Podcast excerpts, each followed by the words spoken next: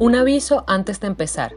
El episodio que están a punto de escuchar hace parte del canal de podcast FES Latina, donde también pueden encontrar más contenido producido por las oficinas y proyectos FES en América Latina y el Caribe. Nos ayudarían mucho si lo recomiendan y lo comparten. Lo pueden encontrar en Spotify, Apple Podcasts, Google Podcasts y demás plataformas que usan. Muchas gracias.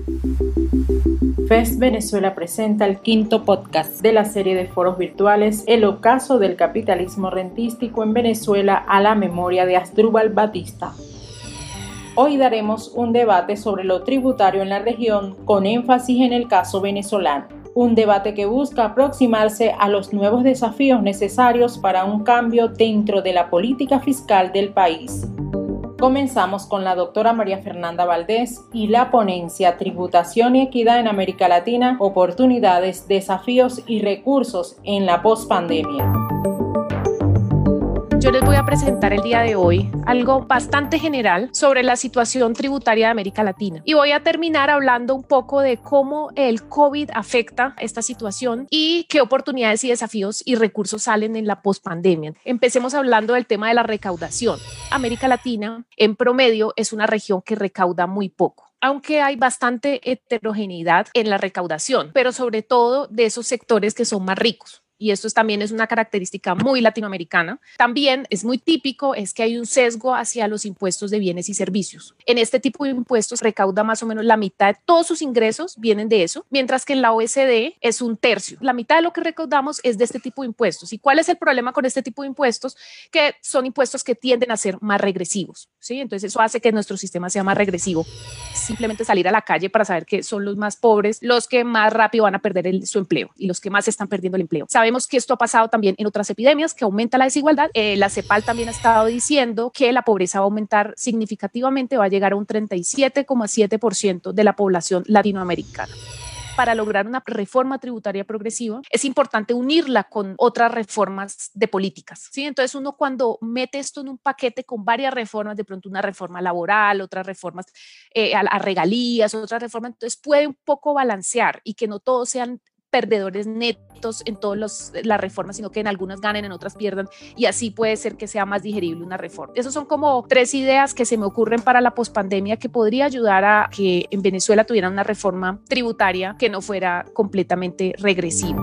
Escuchábamos a la doctora Valdés, muchísimas gracias por su presentación. Presentamos ahora al abogado tributario Leonardo Palacios con la exposición Contexto actual del sistema tributario en Venezuela. La reforma tributaria en Venezuela, decíamos entonces, no existe desde el año 1994 porque no ha tenido una visión global del Estado.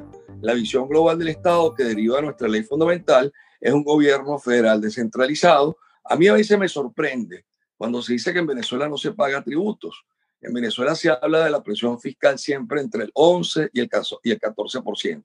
Recuerdo que el último que hablaba con insistencia del poco pago de tributos en Venezuela con fundamento a la información de la CEPAL era el, ministro Giordani, pero no se toma en consideración que ahí única y exclusivamente se está hablando de algunos payrolls, tax, taxes, algunos tributos a la nómina y no la totalidad de tributos para fiscales que existen, que no va a tesorería, que no va al financiamiento del gasto público y que se evita el control posterior por parte de una Contraloría General o por parte de una Asamblea Nacional en la ejecución del presupuesto. Hay una tendencia en centralismo, hay una tendencia marcada a establecer fuentes de financiamiento asistemáticas, desordenadas por parte del Estado, dentro de una concepción muy típica del Estado propio de la planificación centralizada que contradictoriamente va y viene. Y tenemos entonces un, un impuesto altamente regresivo que por su naturaleza es progresivo, que es el impuesto sobre la renta, que no reconoce deducciones de impuestos importantes como el impuesto a las grandes transacciones financieras, que no se corresponde con el impuesto al activo empresarial que existió en Perú, Brasil Argentina y que se discutió ampliamente en la CEPAL y en el Fondo Monetario Internacional en los años 90 para tratar de establecer un mecanismo de control del impuesto sobre la renta a través de lo que llamamos nosotros la tríada o trinidad de impuestos sobre la renta, impuesto al valor agregado y impuesto al activo empresarial, sino que se conformó con una forma multiplicada de imposición que nada tiene que ver con el gran patrimonio, porque aquí se manipuló la forma de configurar y definir quienes eran los grandes contribuyentes a través de la perversión de un mecanismo antiinflacionista directo como es la unidad tributaria. Es importante el fortalecimiento, la profesionalización de la administración tributaria, el reconocimiento de existencia a la descentralización y sobre todo evitar los solapamientos entre los impuestos nacionales propiamente dicho, los nacionales y los, y los municipales en una profunda configuración de relaciones fiscales intergubernamentales. Muchas gracias al abogado Palacios, una exposición muy completa, muy ilustrativa de la historia reciente tributaria en Venezuela. Concluimos este foro con el economista Leonardo Vera y la ponencia El papel de la tributación en Venezuela post-rentista. Los impuestos constituyen la fórmula clásica que tienen los estados nacionales modernos para entregar bienes públicos y para entregar salario social. La segunda que recalcaría es que los impuestos constituyen la fuente más estable de recursos para financiar las responsabilidades del Estado frente a la sociedad. Y esto es importante recordarlo eh, sobre todo en Venezuela, en donde el financiamiento del gasto público cada vez se aleja más de la tributación y cada vez se acerca más a fuentes inestables. En tercer lugar, los impuestos no solo sirven para recaudar, sino que constituyen una herramienta también para mejorar la equidad.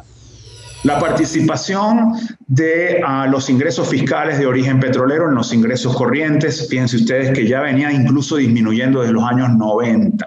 Y esto lo vio muy claramente Asdrúbal Batista. Es decir, el ocaso del rentismo es justamente esta condición en donde tarde o temprano el sector no va a permitir o no va a seguir permitiendo generar los recursos fiscales para sostener el delivery de bienes públicos y de salario social.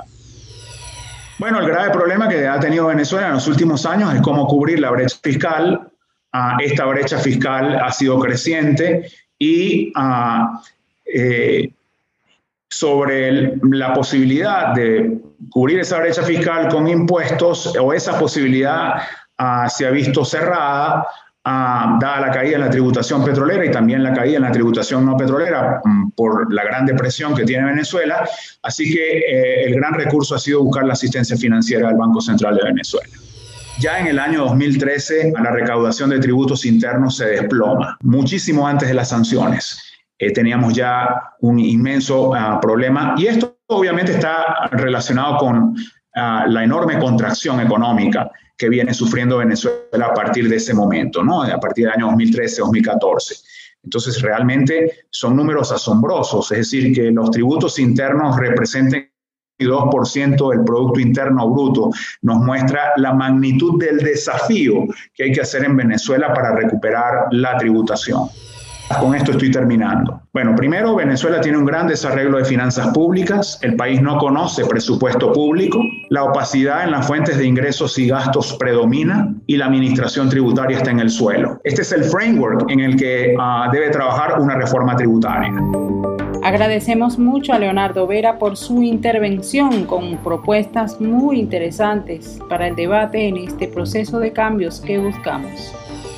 Muchas gracias al panel, doctora María Fernanda Valdés, al abogado Leonardo Palacios, a quienes nos acompañaron en las plataformas de transmisión que usamos, así como a las personas que reproducen este material. La FES Venezuela y el Instituto Latinoamericano de Investigaciones Sociales desarrolla estas actividades tan importantes para crear las condiciones necesarias en los cambios de la política social que se aproximan. Consideramos que no se debe avanzar en reformas tributarias sin voluntad política y sin liderazgos que quieran enfrentar discusiones sobre los tributos para la equidad. Hasta la próxima sesión. Muchas gracias por llegar hasta el final. Si les gustó, nos ayudaría que lo compartan. Recuerden que este episodio hace parte del canal de podcast FES Latina, donde también pueden encontrar más contenido producido por las oficinas y proyectos FES en América Latina y el Caribe. Nos pueden encontrar en Spotify, Apple Podcasts, Google Podcasts y demás plataformas que usen. Les esperamos en un próximo episodio.